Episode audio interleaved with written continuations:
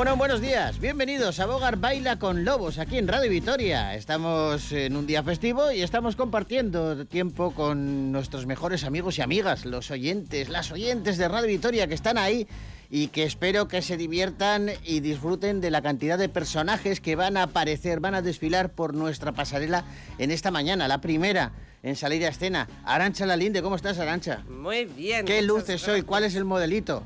Pues modelito festivo, ya Mo- ves. Modelito invierno. Modelito festivo invierno. Modelito cuello alto. Vaya, vaya, vaya día tristón ha salido, ¿es fiesta? Sí, pero vamos a poner mucha música así de, de buen rollito para que la gente pues se, se de- bueno, se levante los que no se hayan levantado. ¿Habrá alguno que todavía esté en la cama remoloneando tú? seguro? ¿Cómo puede ser eso? Bueno, yo si fuera. Si No, no, hombre, no. si no fuera yo, o sea, si no estuviera trabajando, igual estaba en la cama con pero la radio si son las 12 Ay. y 5 del mediodía, Ya, en pero un día jo. festivo, aquí en Vitoria-Gasteiz, en, en Álava, que, que- que tenemos... Mira, ya no solamente es, es el- todas las posibilidades que tenemos en la ciudad Sí. y en la provincia. Ta. Te coges, te vas a un pueblecito de, de aquí cerca, te Sí. comes, yo qué sé, pues, pues unas patatas con chorizo en Río Oh. Jalavesa. Oh. Maravillosas, con unas chuletillas al. Sarmiento. O te vas a beber un, un chacolí al Valle de Ayala. Hola. Fantástico, con amigos. Y es que tenemos Ya me he levantado, posibilidades. ¿ves? Ya me he levantado, ya me estoy duchando y ya estoy para salir de casa. Las posibilidades son infinitas, pero siempre con unos auriculares. Porque ahí estará Radio Vitoria acompañándoles. Damas y caballeros, bienvenidos a Bogar Baila con Lobos.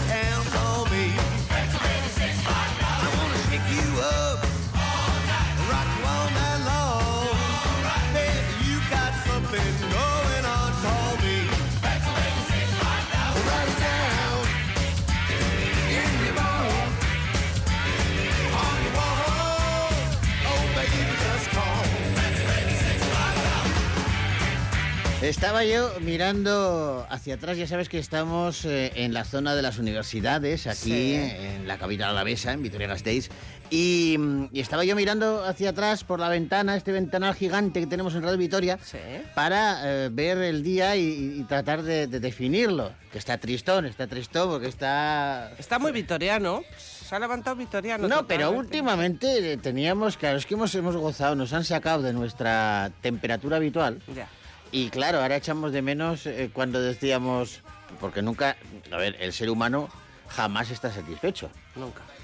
Hace poco nos estábamos quejando, qué calor, ¿eh? Sí, sí. Todavía estamos en noviembre y el calor que hace, ¿eh? Sí, sí, sí. Y ahora, nada. Ahora no tengo jersey gordo suficiente. ¿Cómo lo echamos de menos, eh? ¿Cómo lo echamos de menos? Bueno, pues te, te estaba contando, tú sabes que, que estamos aquí en la zona de las universidades Sí.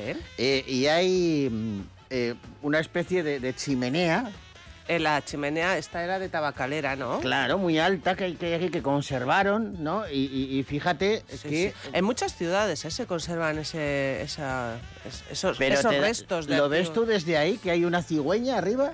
Hombre, ay sí, ay qué, ay qué cosa. Pero una cigüeña enorme justo eh, eh, en, Es que sí, en también- la corona, en, la- en lo más alto de esa también, chimenea. también es cierto. ¿Tendrá un nido no allí o si- algo? Sí, hombre, sí, se ve desde aquí. También es cierto que en muchos sitios así como tipo estas chimeneas, y no tanto ya en las catedrales, sí, sí que se suelen poner unos gérmenes de nidos Sí. para que aniden ahí. No Y sé, sí, pero- ahí está. Pero fíjate que estamos en diciembre y hace El frío ave ya. está, pero- Hace- pero está ahí hace altiva. años que no, pero hace años que no emigran ya. Pero está altiva, está poderosa, ¿eh? Sí, sí. La ves y dices, Está mírala. gordita, sí. Está como vigilando, ¿eh? Está, madre mía. Bueno, bueno, pues, oye, en un día así, tan gris, tan, tan flojito, ¿qué necesitamos, Arancha? Alegría. Alegría, pues nos la pone Sergio Dalma.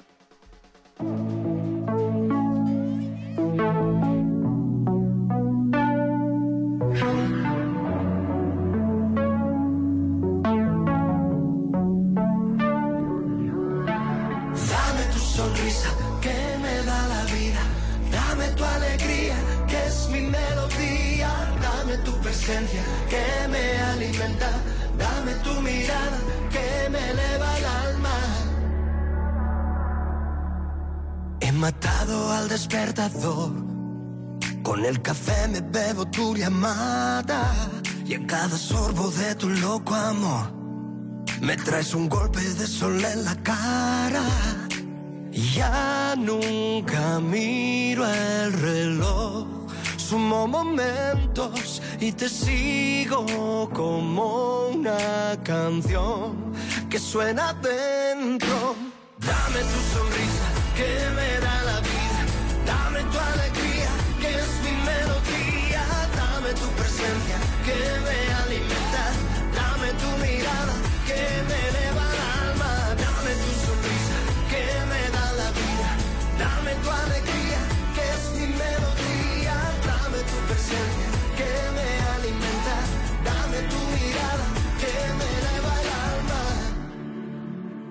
Sigue el mundo dándose la vuelta para mirarnos al pasar descontrolados.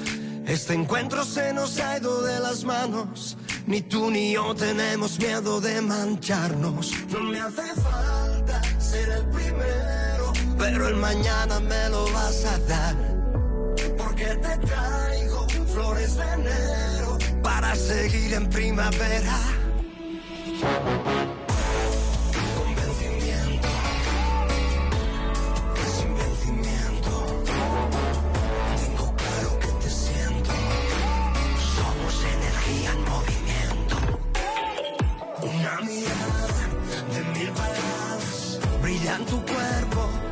Silencio.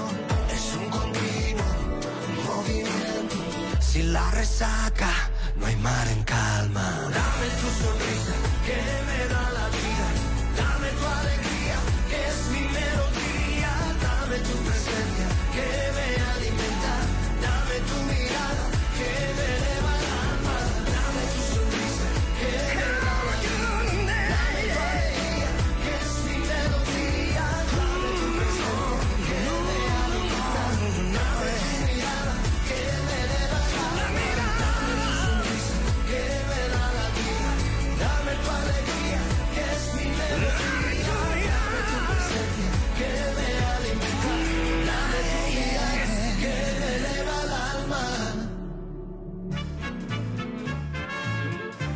Bueno, pues con alegría, con la alegría de Sergio Dalma, comenzamos hoy nuestro Bogar Baila con Lobos. 12 minutos pasan de las 12 del mediodía y queremos hablar con un amigo, con un actor que le hemos visto entre pucheros últimamente, defendiéndose, ojo, muy bien, Sí, sí. muy bien, y no era nada fácil. Lo que pasa es, claro, eh, tiene una vinculación con la hostelería este muchacho que es encomiable. Sí. Claro. Sí, le tenemos que preguntar, porque claro. con los 17 años creo que lleva eh, encarnando a Marcelino en la serie primero en Amar en tiempos revueltos y luego en Amar es para siempre. No, es para siempre. Que es el. eh, tiene el bar el asturiano. en El la asturiano, serie, ¿eh? el asturiano. Marcelino. Sí, ya es, Marcelino. Claro, sí, ya, Claro. ya es conocido. Manu Vaqueiro, queremos charlar con él. Manu, ¿cómo estás? ¿Qué pasa, Caixo? ¿Cómo estamos? Muy Pues encantado de salud. Primero, déjame que te felicite. He seguido todo tu concurso de Masterchef Celebrity y me parece que tienes un mérito increíble porque no es nada fácil y, y has estado ahí hasta, hasta la final. Y hasta la final, hasta la final, que yo ya me veía que ganaba, que ganaba Lorena, pero al final fue una leona y lo ganó ella muy merecidamente. Sí. Eh, lo competimos mucho y nada, una experiencia fantástica, una experiencia fantástica. Así Oye. que muy feliz. ¿Qué te ha dado, qué te ha dado todas estas semanas eh, cocinando, aprendiendo? eh, eh, joder, mi- tiene que ser eso, eh, un- no sé si, si eres capaz luego de, de- de gestionarlo, de, de- de asimilarlo bien, porque en muy poquito tiempo un aprendizaje tremendo. Sí, bueno, lo que no lo que no estoy asimilando bien es la presión que me mete la familia y todo el mundo. Es que ahora tengo que cocinar. Claro, claro. es indignante, porque después de tres meses cocinando lo que quería es ir a mesa puesta. Pero claro, subcampeón, pues lo- te- todo el mundo te pide que cocines, ¿no? Eh, bueno, lo entiendo, es parte de ello. Me río con el tema y, y lo que sí que te puedo decir es que he aprendido muchísimo. O sea, han sido tres meses muy intensos de grabación. Estuvimos por por ahí por Álava también, me acuerdo que Sí, ahí en Sí, las Salinas. En En, Salinas el Valle de Salado, en. Salinas de Mañana, sí, sí. En la Salina de Mañana, que fue un programa maravilloso. en Oye, pues vaya sitio espectacular tenéis ahí, ¿eh? Sí. Vaya sitio, vaya, vaya gozada. Vaya Sí, sí, gozada. sí. Estamos encantados porque, porque da la sensación de que te traslada. A, que- a ti que te gusta mucho viajar, eh, cuando vas a- aquí al Valle Salado, parece que viajas, pero en el tiempo, porque estás como hace miles de años.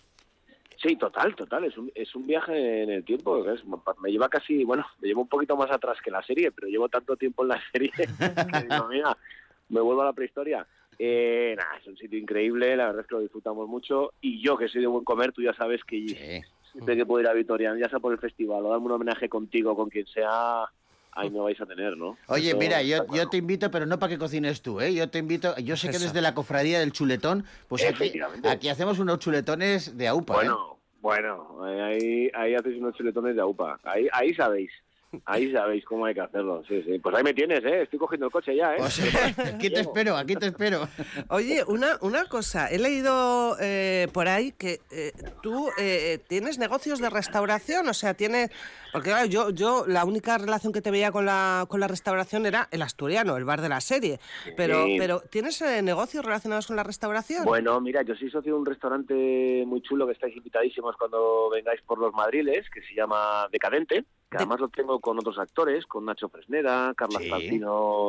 Hijo, ¿Ah? Javier Collado ah, y alguno más. Y lo montamos unos años, hace ya cuatro años y medio. Nos pilló la pandemia y demás, que lo hemos pasado mal, pero ahora estamos estamos muy bien. La verdad es que vamos estamos bastante contentos, la gente sale contenta, cocina así de mercado, buenos pescados, buenas carnes, comida canallita y luego esto hay que decirlo, pues que lo tenemos siempre lleno de compañeros de la Sí. profesión, ¿no? Es un poco un lugar de reunión nuestro. Lo tenemos al lado del Teatro Español en cuanto sales en la Plaza Santana, con lo cual Ah. se junta mucha gente para debatir, quedamos ahí, montamos un proyector para ver los Goya, los Oscars, o sea, hay, hay mucho ambientillo de, de Do- profesión. ¿no? Doy Oh, fe, doy fe de que el ambiente es fantástico y de que se come ¿Tú has estado, también maravillosamente. Yo he estado Bueno. porque nos, nos habló del Nacho Fresneda cuando estuvo Claro. aquí presentando una de las temporadas del Ministerio del Tiempo, creo que Sí. fue. Y, Sí. y- y nos pasamos por allí y la verdad es que disfrutamos, ¿eh? porque el- el- aparte de que se come fenómeno y además tenéis platos originales, ¿eh? Sí, tenemos cositas originales. Tenemos ahí un cocinero que se lo monta bastante bien y siempre intentamos ir cambiando. Luego mantenemos clásicos porque pues el atún nos va muy bien, los chuletones de Discarluz nos funcionan estupendamente, pero luego siempre intentamos hacer pues hacer cositas nuevas, ¿no? Cuando digo hacer no es que las haga yo, ¿eh? Que Sí, sí, sí. A mí me van a ver en la barra con un con un buen con un buen, un buen Rioja, con un buen Rivera, esperando a, a que se vengan. Oye, qué Pero- ¿Cuánto. ¿Cuánto tiempo llevas tú entre amar en tiempos revueltos y amares para siempre? ¿Cuánto tiempo? ¿17 años? 17, di- yo soy a 17 años, tío. Joder, 17 años. ¿Tú te Ya, ya. imaginabas cuando te Nada. hablaron de Marcelino por Nada. primera vez eh, que te iba a acompañar tanto tiempo? Nada, nada, ni de coña. Yo no me dijeron, mira, vienes para hacer seis meses. Si lo haces bien, como eres el del bar, pues bueno, si lo haces bien igual sigues un poquito más, pero no vas a tener mucha chicha. Estás un poco ahí de... Pues ahí para, para servir los vinos y tal. Y yo dije, bueno, eso ya lo veremos. Voy a currármelo mucho, ya veremos. A ver, voy metiendo aquí una morcillita que otra, vamos a ir ganando peso y al final, pues bueno, es media vida ahí dedicada, ¿no? Que siempre es verdad que me la han tratado muy bien y me han permitido compatibilizarlo con, sobre todo con teatro, que a mí es lo que más me gusta. Entonces es una seguridad laboral, es un disfrute, porque Claro. cada año te cambian al resto de compañeros, con lo cual tú sigues disfrutando muchísimo, es como cambiar de cole cada año. Eh, nos quedamos los del Asturiano y poco más, Anabel Alonso y alguno más, Iñaki Miramón. Entonces el resto cambia, lo cual también nos refresca a nosotros, ¿no? Qué y, bueno. y sí, pues muchísimos años, la verdad. Yo nunca he imaginado que va a durar esto. Ya sabéis cómo es la tele, además. Todo esto depende de las audiencias Sí. y este tipo de cosas. Pero, oye, ha ido funcionando. eh, nosotros estamos felices, nos dejan trabajar en otras cosas. Ajá. Es un chollo. así. Oye, pero ¿cómo. ¿cómo conociste tú a Marcelino? ¿Cómo te ofrecieron ese papel? ¿Te lo recuerdas? Bueno, pues sí lo recuerdo, fue bastante especial, porque yo me iba a Nueva York, acaba de terminar una serie para la Forta, para las autonómicas, que Sí. se llamaba Capital, que hacía ahí de... Hacía un tipo argentino, ¿viste? Y Pero por ahí era, que era cam- camarero también, creo, ¿no? Y el tipo era cama- camarero. Sí, sí. Pero me iba, me- había ahorrado dinerito con ello, digo, mira, Nueva York, que quiero seguir formándome. Y me llamó mi repre y me dijo, mira, te llaman para esto. digo, bueno, será para el casting, porque me voy a sacar un billete ya. Dijeron, no, no, no, no, que es que mira, ahí no vamos a dar el nombre, pero hay alguien que ya ha grabado cinco capítulos y que no les convence nada Sí. y ya han hablado de tu nombre. Entonces sería empezar ya, y digo, ah, bueno, pues mira, pues ya mira a Nueva York. A los seis meses acabaré la serie y mira a Nueva York, pero no Sí, me he bueno, podido ir. 17 años después, Nueva York esperando. Nueva York esperando, me he ido de turismo, pero vamos, para seguir formándome no he tenido tiempo, desde luego, con Marcelino. Ostras, macho. Pues bueno, sí, sí, sí. Y también tengo entendido que estudiaste Derecho, no sé si has llegado, si llegaste a ejercer o no, o Mira, estu- sí, estudié, estudié Derecho, no sabíamos bien qué hacer, ni mi hermano Alfonso Basabe ni yo lo teníamos muy claro. Él lo empezó, yo lo acabé, eh, pero él enseguida se fue a Cristina Rota, eh, empezó ya con, con la escuela y yo, pues, la verdad es que iba acabando, o sea, no me costaba mucho la, la- el estudio, siempre me ha gustado estudiar.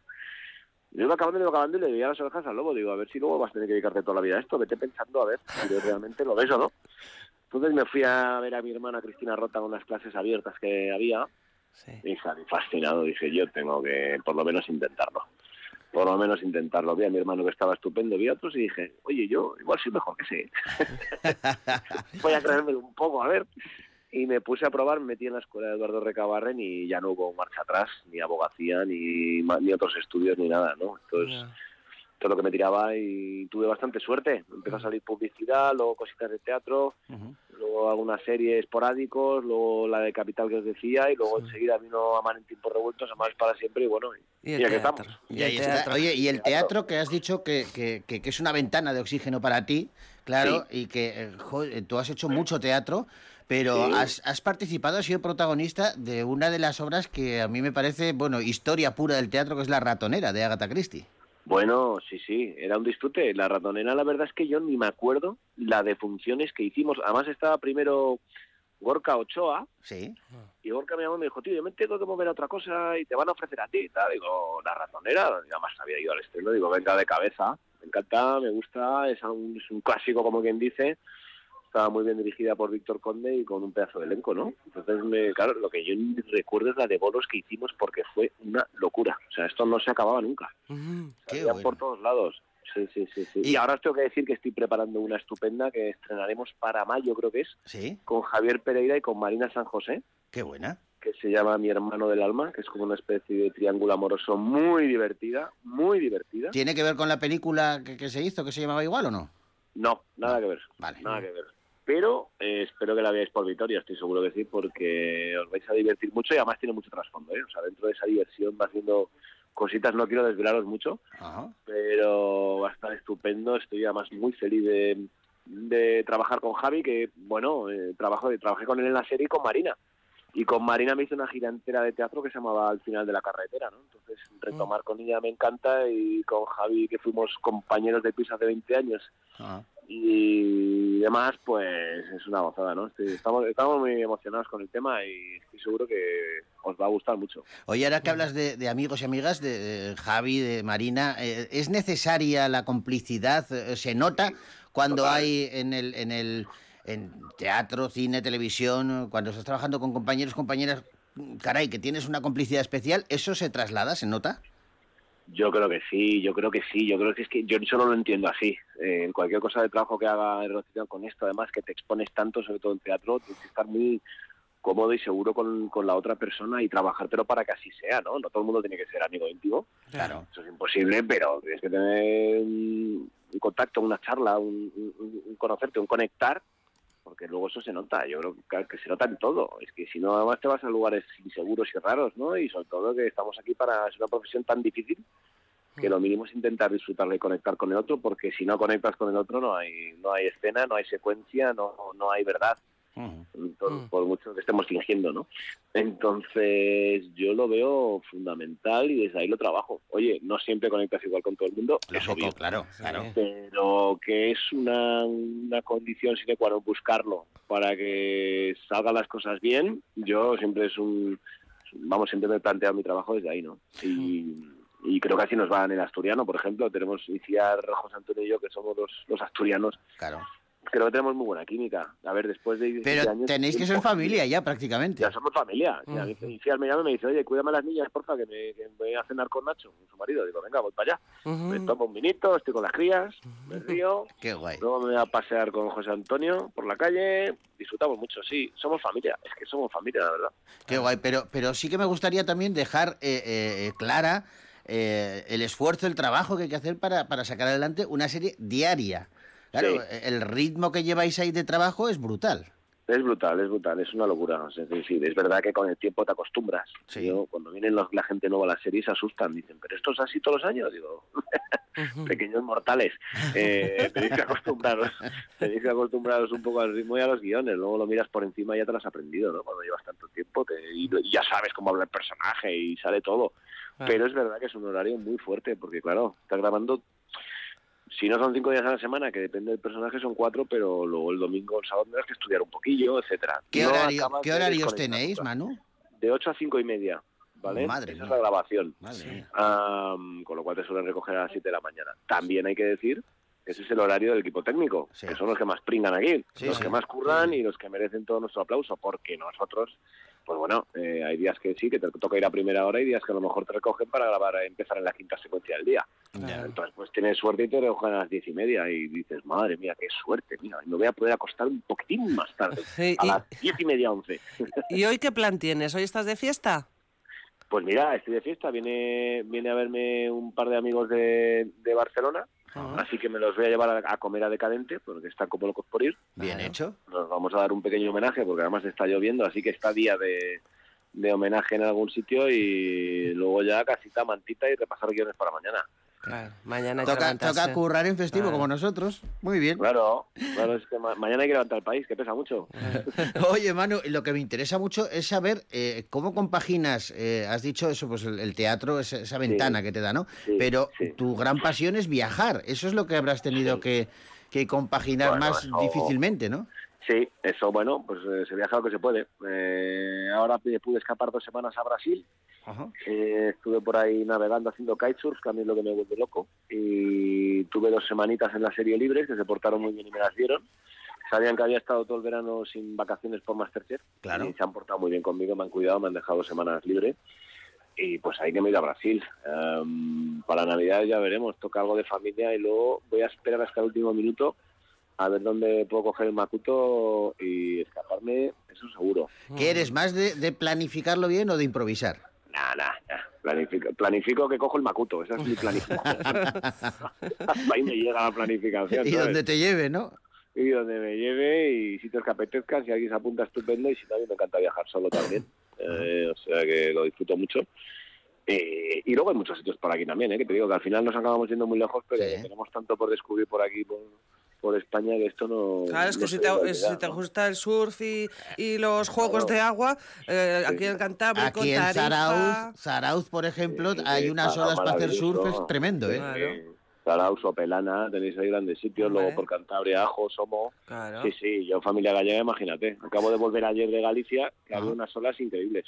Oh, Qué bueno. para- paraíso, todo el norte es paraíso, eso ya lo sabemos. Sí, es cierto, sí. Oye, pues no te vamos a quitar más tiempo, Manu. Eh, eh, te agradecemos muchísimo que, que hayas compartido un día festivo este ratito con, con nosotros aquí en directo. Amigo, yo por ti sabes que lo que haga falta. Ya sabes, oye, te voy a, cuando vaya te voy a pegar un toque y nos vamos a pegar un, un homenaje a Decadente. Pero eso estás invitadísimo con quien quieras, ahí nos vamos. Conmigo, oh, Pues venga, que estoy ah, aquí. Estás ahí, pues venir los dos, claro, por supuesto, faltaría más. Comemos Sí, un buen sí, pescado, sí. una buena carne, un vino y hablamos y Y- arreglamos el mundo. Y la buena compañía, que eso es lo bonito, arreglar el mundo después en la sobremesa.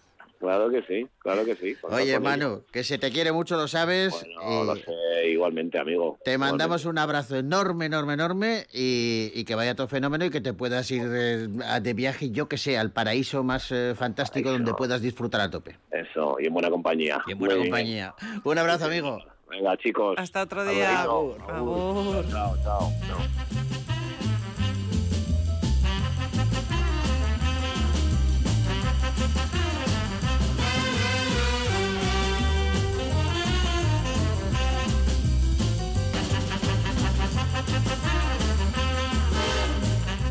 Y seguimos en directo, aquí en Bogar Baila con Lobos. Manu es un tío estupendo, ¿eh? Sí. Estupendo, de verdad, ¿eh? Aparte de, de ser un actor que nos acompaña a diario desde hace 17 años y que luego le hemos visto eso, pues La ratonera no es nada fácil. ¿eh? No, no, no, De menuda Agatha obra de ¿eh? teatro, sí, sí, sí. Y el tío haya estado también un montón de tiempo Pero preparando fíjate- otros proyectos. Fíjate qué bueno, o sea, a él le gusta mucho la serie, le gusta tener ese personaje a, a diario y durante Sí, sí. tantos años, porque para él es su, su, su seguro. O sea, Claro, pa- es- pa- es- para un actor tener ese, ¿cómo se dice? La garantía, Esa sí, sí. garantía de que vas a cobrar a fin de mes tanto. Y luego te puedes dedicar en los tiempos eh, que te quedan libres a hacer teatro, a irte a hacer surf, a no sé qué. Pues eso es una garantía. Joder, es, es que de- complicado, después ¿eh? de 17 años en una serie diaria, Sí, sí. Eh, eh, tú imagínate el shock que tiene que ser si en un momento dado, se- ya no te digo que se materialice, solamente con que se escuche el rumor, igual cancelan la serie, igual tal. Eso te tiene que dar, porque claro, es despedirte de, de- de- Ya, ya. de- primero de, esa, de ese seguro, de esa garantía, Sí, sí. pero luego de compañeros, compañeros, no solamente esa familia a la que nos hemos referido, Itziar Miranda, Sí. tal, que, que- que eso es la que vemos. Pero estoy convencido de que eh, tienen también mucha amistad, eh, mucha relación con técnicos, con gente que está detrás de cama, maquilladores, Sí, sí, eh, sí, claro. fotografía, Los eléctricos, yo qué sé, que ¿no? estarán mano a mano con, con ellos, además, Claro. sobre todo con los que llevan tanto tiempo. Bueno, bueno, espero que le dure muchísimo porque se lo merece. Eh, le conocemos, por, yo no sé, nos habéis visitado, pero un montón de veces aquí Manu en, el a- a- festival. al festival mucho y además es que Manu es el, el típico que igual viene a presentar algo, Ah. pero si tiene libre se queda él por su cuenta. Sí, sí, a veces sí. con gente, a veces no. Eh, eh, se queda a visitar Vitoria, al casco viejo, se va a los pueblitos de alrededor. Le gusta la gastronomía, sí, sí, sí, sí, sí. Hace gasto. Hace gasto turístico, mucho además. Un gran tipo. Sí, sí. Manu Vaqueiro, bueno, pues eh, con él hemos estado charlando y ahora cambiamos de tercio, vamos a la música y tenemos esperando aquí en la puerta, mira lo que grande es, Uy, si es que es grande como el solo, ¿eh? Sí, sí. ¿Verdad? Mira, mira, ya suena la música. Bertín, pasa, pasa y cántanos dos besos y medio.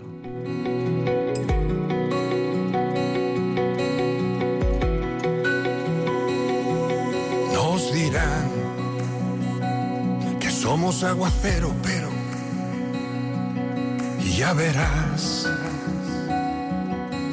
Tú y yo caminaremos descalzos a los límites del corazón, donde cada segundo se junta para darnos el tiempo de vernos crecer. Dile al amor que te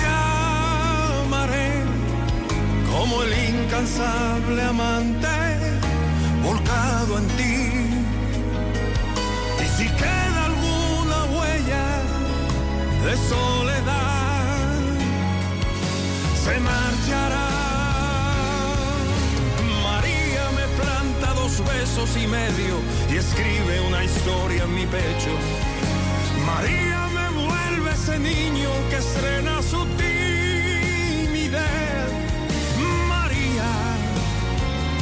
La dueña de mis días. Ya no voy a perder ni un momento de esa melodía nueva que me das. Nos dirán, quizá lo menos bueno, pero ya verás que vamos a escribir nuestros nombres en los vértices del corazón, donde cada palabra nos cuenta que no existen fronteras si quieres querer. Dile al amor que te amaré que no habrá más estaciones después de ti. Y si queda alguna huella de soledad,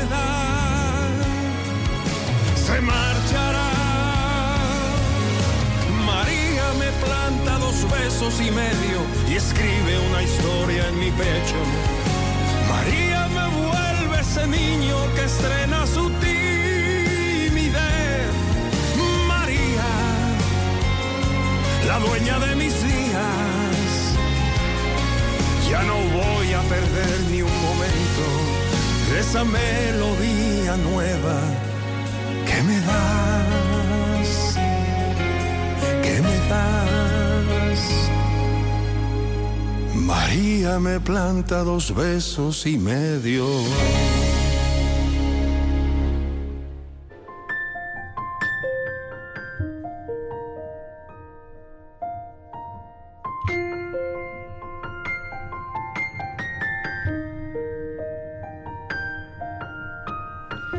Arancha, quiero hablar ahora de una serie eh, que ha llegado a Movistar Plus y que me parece que tiene mucho interés por muchos factores diferentes, ¿vale? Primero porque tiene calidad, es entretenida eh, y la verdad es que es una de esas ficciones que, que te atrapa y que tienes ganas de ver más capítulos. Pero luego eh, por los valores eh, que transmite.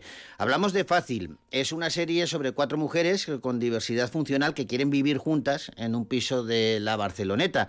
Eh, claro, la, la- la forma que tienen ellas de descubrir su independencia va a chocar contra mm, todas las normas establecidas que tenían antes, ¿no? Y, y todo eso, bueno, pues eh, constituye diferentes tramas que atrapan al espectador. En, en- en la, en la base, como si dijéramos, de esta serie, eh, hay dos, mm, sobre todo una eh, cosa importante que es viene de, de un libro que se titula Le- Lectura Fácil, que ganó el Premio Real de Novela en el año 2018 eh, y es de Cristina Morales. Y luego, actualmente, se está representando en el Centro Dramático Nacional, dirigido por Alberto San Juan, esta obra de teatro. Es una versión libre de la novela, ¿vale? De, de Cristina Morales. Pero La- también se está representando. La serie está protagonizada, además, fíjate, eh, por un cuarteto eh, fantástico. Ana Marchesi, eh, Carla Castillo, Ana Castillo y Natalia de Molina. Y a Natalia tenemos la suerte de tenerla en directo con nosotros. Natalia, ¿cómo estás? Hola, pues muy bien, muy contenta.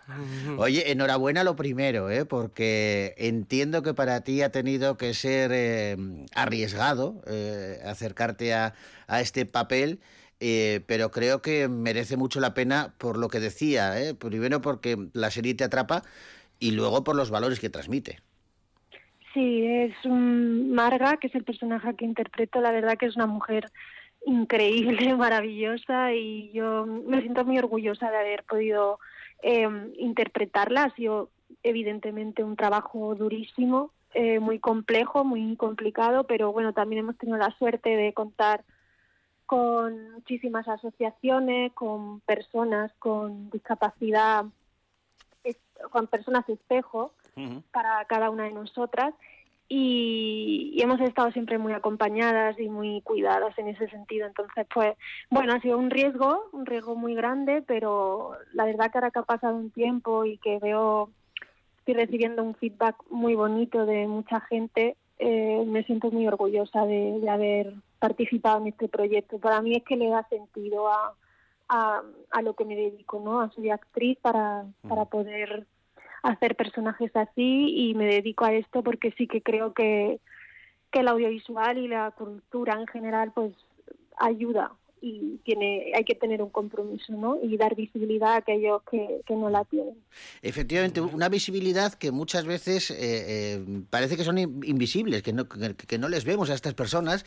Y me imagino que a ti te habrá pasado que cuando te, te llaman, te ofrecen este, este papel, eh, claro, eh, el actor, la actriz en este caso, eh, entiendo que, que, mira a su alrededor, ¿no? Para, para, para inspirarse, para ver la realidad. Y, y- y ¿Esto te ha ayudado a descubrir eh, a todas estas personas que, que a veces parecen invisibles?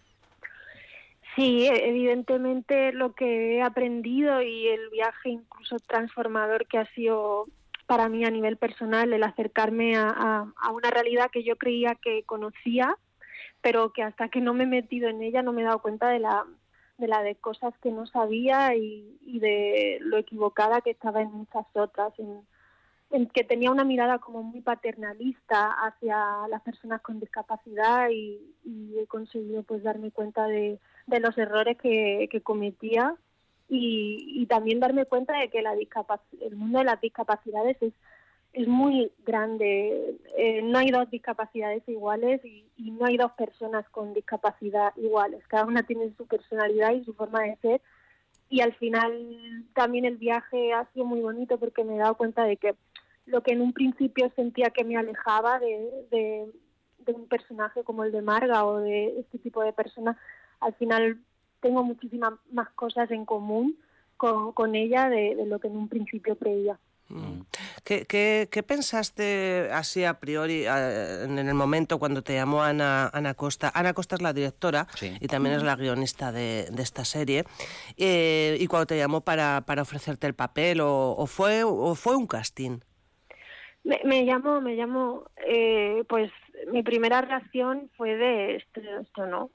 Por- porque, por- porque conocías ya la, la novela o...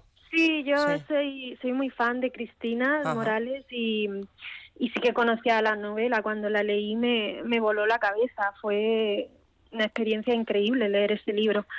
Y, y, y cuando me dijo Ana R. Costa que estaba adaptándola muy libremente, eh, me parecía que tenía un trabajo por delante ella dificilísimo, porque es una novela muy compleja, muy complicada, es un lenguaje diferente, el literario al, al audiovisual, y ya de por sí me parecía que era muy difícil. Cuando la leí, la verdad que, que devoré los, los capítulos, Mm. me, me fascinó, pero a la par, pues soy sincera y soy honesta, también me dio mucho miedo porque era, Claro, yo claro. leía eso y digo, pero esto es una maravilla, pero hay que hacerlo, ¿no? Tienes que entrar ahí. Además, el personaje de Marga es un personaje muy delicado, con una Ujú. trama muy tabú y muy incómodo. Y de repente, pues tenía ahí yo conmigo misma un montón de conversaciones y contradicciones en me meto o no me meto. Y al final, como tengo un alma un poco kamikaze, pues, pues me tiré, me tiré, me tiré con todo. Fíjate que hablas de, de- de esa incomodidad de, de- de Marga, de- del personaje, eh, eh, por, por el tema tabú, ¿no? Eh, que, que- que yo no sé si es realmente una incomodidad que vemos el resto de la gente y, y para estas personas es, es lo natural, no es incómodo. No, evidentemente. Eh, ellas, de hecho, reivindican mucho su que son personas sexuales y que tienen sus derechos por- como cualquier otra persona, sus deseos y, y, y, y que quieren que, pues eso, tener sus experiencias y su libertad en ese sentido. Pero es eh, también una realidad que no es lo mismo para las mujeres que para los hombres con discapacidad, porque para ellos sí que existe una existencia sexual y está todo como mucho más eh, pues eso, se considera que es un derecho y para las mujeres pues pues no, es un deseo que hay que castrar, ¿no? De hecho, toda la trama de Marga es que va de eso, de una mujer con una libertad sexual que incomoda a la sociedad y que se la, más que ayudarla a, pues, a tener una educación sexual o a, a tener relaciones eh, sanas, pues es a, llevarla a juicio para castrarla y medicarla para eh, quitarle el alivio.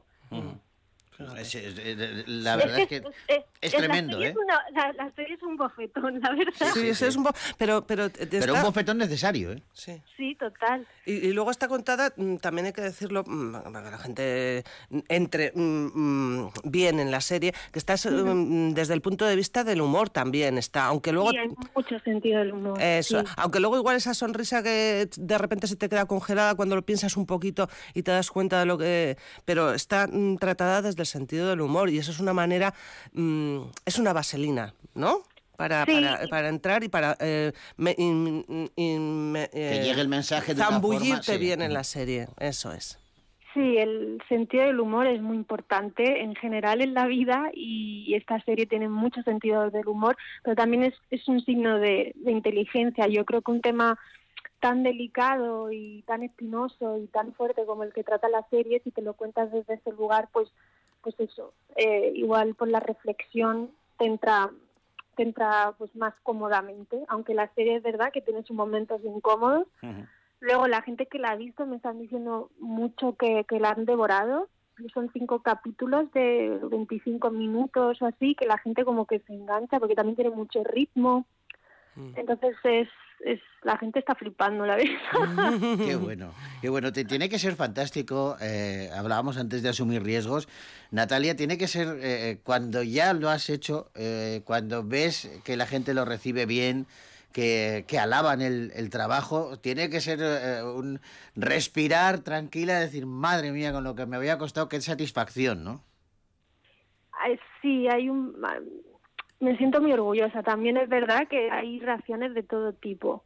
Hay gente que está como, pues eso, muy a favor y es verdad que también hay otras personas que les choca demasiado todo lo que se expone y el trabajo que, hay detrás. Pero es- yo también creo que es normal que pase, porque es verdad que antes hablábamos, son personas que viven directamente apartadas de la sociedad, Claro. que cuando las ves a veces por la calle no quieres mirarlas porque te incomodan o nunca te has parado a observarla y de repente te encuentras con una serie donde eh, las protagonistas son ellas y donde el punto de vista es el de ellas. Entonces, como espectador te está apelando directamente a ti, a, a- a tu mirada a- a- que como socialmente tienes hacia ellas. Entonces entiendo que haya gente que se sienta demasiado incómoda con, con, con esa con estar en el lugar de ellas y, pla- y plantearse todo lo que se plantea.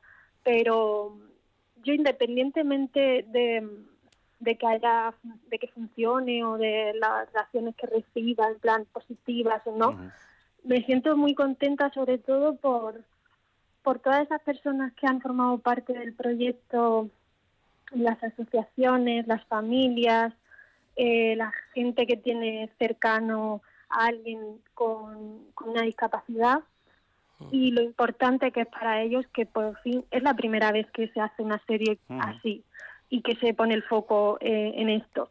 Entonces de repente están mm, muy contentos y para mí eso es el, el objetivo y ojalá que de aquí la inclusión, que es una palabra maravillosa, se haga realidad y de repente pues más personas con discapacidad quieran ser actrices, actores, directores, Claro. guionistas y que, co- y que ocupen pues el- el lugares de poder para poder contar su visión de las cosas.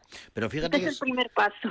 Qué curioso, Natalia, esto que estás contando y la, y la reflexión que lleva, ¿no? Una, una serie como fácil, eh, de, de la que estamos hablando, y el- la, la- la palabra incómodo, incómoda ha salido en, en numerosas Muchas ocasiones. veces. Sí, sí. Sí. Y, pero resulta que eh, entiendo yo que debería de ser eh, incómodo o deberían de, de afectarse o molestarse las personas, las familias de, de- de- de gente eh, con diversidad funcional, pues porque igual les- no les no, no- no se refleja eh, bien cómo son y es curioso que es incómoda para el- la, la otra parte. Sí.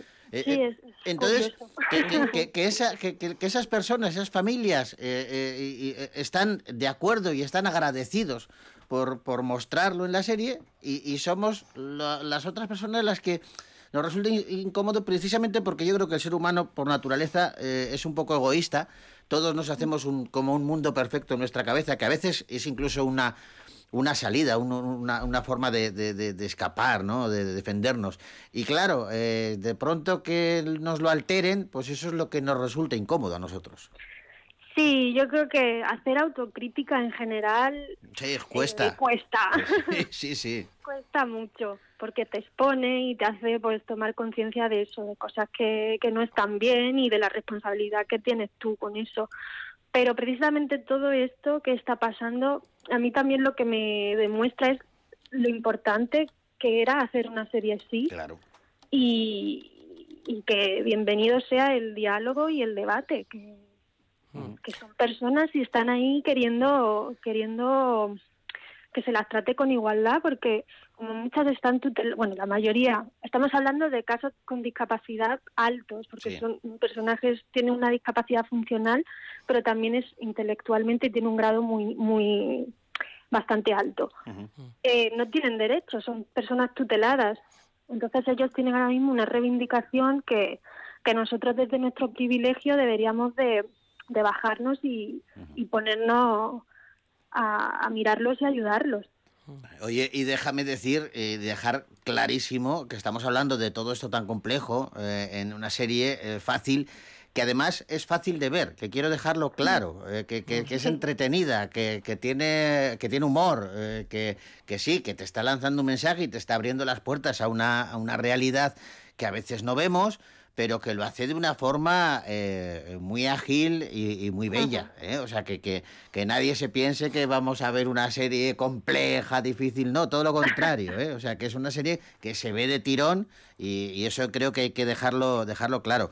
Oye, Sí. y, me- y antes de despedirnos, Natalia, eh, claro, estamos hablando de- de- del riesgo que ha supuesto para ti este, este personaje, eh, pero eh, fíjate, con lo joven que eres y la trayectoria ya notable que tienes eh, a tus espaldas, a mí me parece que a ti es- eres una actriz a la que siempre te ha gustado afrontar riesgos, porque en los personajes que has hecho, si sigues un poco tu filmografía, no se repiten demasiado, son muy diferentes. Sí, no, la verdad que sí que me gusta.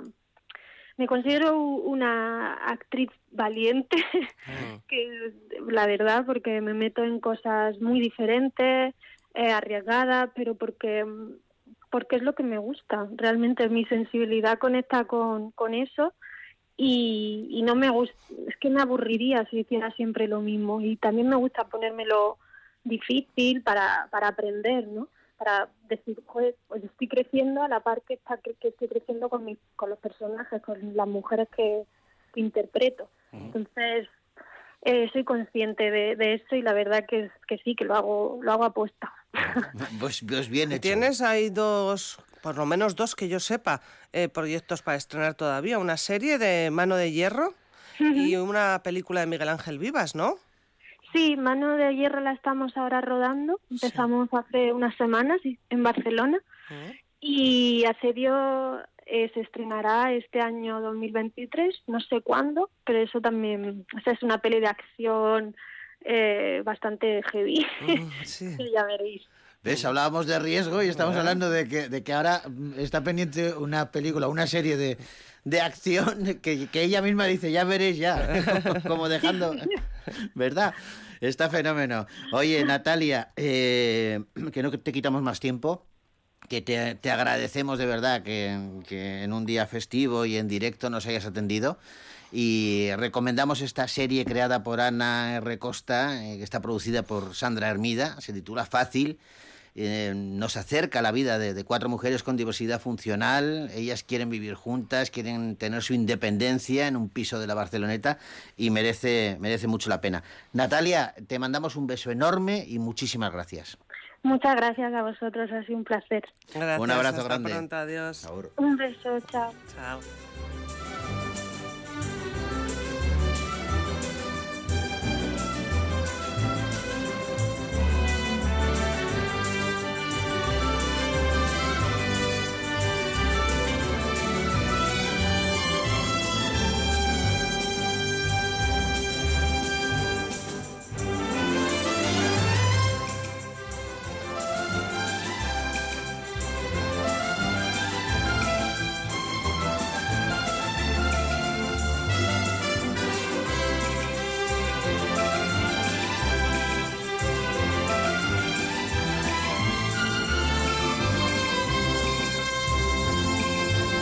Pues quedan unos minutitos eh, para la una del mediodía. ¿Queda alguna, eh, algún consejo publicitario, alguna cosa? No, ¿no? De momento ya hemos cumplido. Vale, ¿no? Como me meto en la vorágine del programa. Estabas hablando con Elvira, ¿verdad? Con Elvira, con Ah, Elvira. Hablaba que ella es la capitana hoy de, de esta nave y ya me conocen, ya saben. Ellos, cuando están eh, un técnico, una técnica en- conmigo, ya sea al principio me suelen decir, hay dos bloques de puli, hay un bloque de puli. Y a mí se me olvida rápidamente, o sea, yo les digo, "Mm, después de una entrevista, después de no sé qué. Y, y ahora mismo, no, pues no, no lo sabía. Y como lo contamos todo, pues oye, vamos de, de cara. Que quedan unos minutitos para la una del mediodía. Sí. Cuidado que no acabamos. No. Porque después seguimos. Sí. Y vamos a hablar con un actor. Bueno, que lleva desde Buah. los años 70 en activo sin parar. ¿Es posible que le hayan dado un premio hace poquito a toda la trayectoria? Es posible. De hecho, es posible, no, es cierto. Es cierto. Es cierto. Más que merecido. Muchos más les tenían que haber dado a Ramón Barea, que va a ser nuestro siguiente invitado en la próxima hora aquí en Bogar Baila con Lobos, que les vamos a acompañar hasta las 2 en punto. Ahora tenemos que hacer una breve paradita. Primero porque vamos a escuchar a Alejandro Sanz. ¿vale? Vale. Y después porque eh, también oiremos las noticias, nos informarán Me has dicho, no sé si ya se ha conocido o no, pero eh, me has dicho es posible que eh, han destituido o se ha marchado o ha dimitido Luis Enrique. Mm, como Yo he leído un, un de estos faldones que salen que dice urgente, la Sí. federación destituye a, a Luis. a O sea, lo han este, destituido. al bueno, ahora, ahora igual nos lo, nos lo cuentan. bueno, este. estaremos ahí. Hombre de Dios, ¿cómo se llama? Ahora No se me ha ido. no sí, hombre, el eh, Jolín, Joseba. ¿Quién? Pues al que han destituido. Luis Enrique. Luis Enrique, Pero eso si que no me estamos salía. hablando de él todo el rato. Sí, sí, pero que no me salía, no me salía el nombre. Madre mía, Me madre salía mía. Enrique, Enrique solamente. y Enrique no es. No, no, sí, aquí pone Luis Enrique no sigue como seleccionador de España, lo dice el Marca ahora mismo, última hora en directo. O sea que, bueno, en fin, que iremos comentando que eso a nosotros, a fin de cuentas, Ah, no nos compete. no nos compete. Ahora, ahora mismo, porque nosotros tenemos que seguir hablando y, y está, está ya mm, relatando su biografía. Alejandro Sanz, que Vamos a es quien nos va a llevar hasta el boletín informativo y luego volvemos, hasta ahora mismo. Siempre me vi rarito, me daba pena salir en clase. En la pizarra cualquiera me hacía chiquito al burlarse. Quería guitarra y pero en el pupitre al sol con mi compañero jugaba a ser el más vacilón. Yo relleno y el flaquito. En la escuela me hice el malo creyendo que así no me darían más palos, pero me lo llevé en la calle y en el corazón y en los rellanos.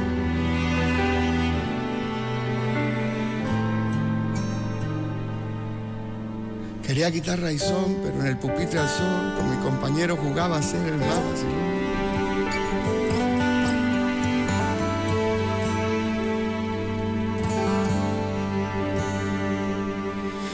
Mis padres tocaban un grupo, mi madre luchaba en la casa. Cuántas veces la vi llorando porque perdía la batalla.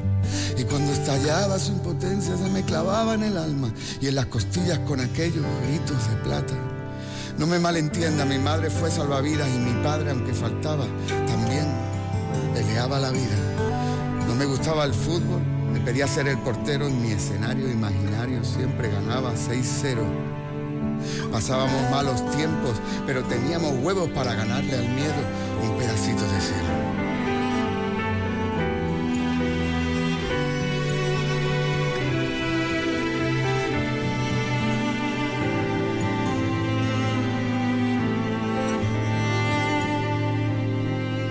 Vida se fijó en mí, empecé a soñar en grande.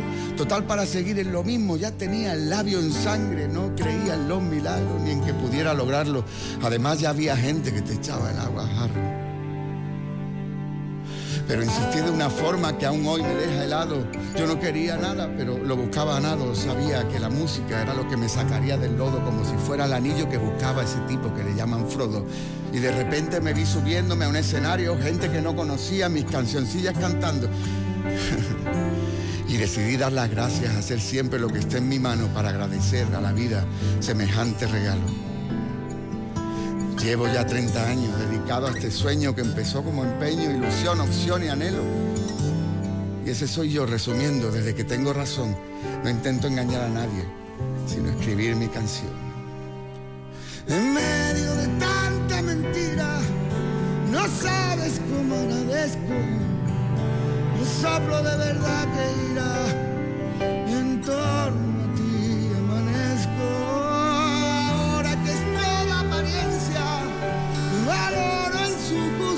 medida lo auténtico de tu presencia en el albor de mi